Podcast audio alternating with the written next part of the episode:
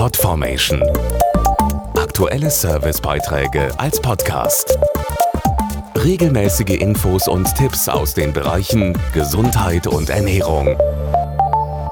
Erinnern Sie sich daran? Letzten Winter hatten wir mit fast 350.000 bestätigten Grippefällen die schwerste Grippesaison seit 17 Jahren. 60.000 grippebedingte Krankenhausaufenthalte wurden gemeldet, wodurch hier zeitweise alle Betten belegt waren.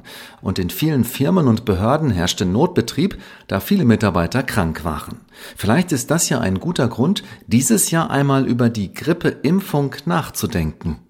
Der bestmögliche Schutz vor einer Grippe ist die Impfung. Und jetzt ist ein guter Zeitpunkt dafür, bevor die erste Grippewelle kommt. Dazu der Mediziner Dr. Andreas Leischka. Eine echte Virusgrippe ist eine ernste Erkrankung, die einen Krankenhausaufenthalt notwendig machen kann und sogar auch tödlich verlaufen kann. Insbesondere die Risikogruppen, Menschen ab 60 Jahre, chronisch Kranke und Schwangere, sollten sich impfen lassen. Außerdem medizinisches Personal, einschließlich Pflegepersonal. Damit ein Schutz für die ganze Bevölkerung erreicht wird, müssen sich laut Weltgesundheitsorganisation WHO mindestens 75 Prozent impfen lassen. Davon sind wir in Deutschland leider weit entfernt. Vor allem die besonders gefährdeten Menschen ab 60 Jahre liegen hier bei nicht mal 35 Prozent. Da sich die Grippeviren jedes Jahr verändern, muss jedes Jahr neu geimpft werden. Früher dreifach bekommt ab sofort jeder den Vierfach-Grippeimpfstoff mit dem bestmöglichen Impfschutz. Die Kosten dafür werden Krankenversicherten, die zu den Risikogruppen gehören, erstattet.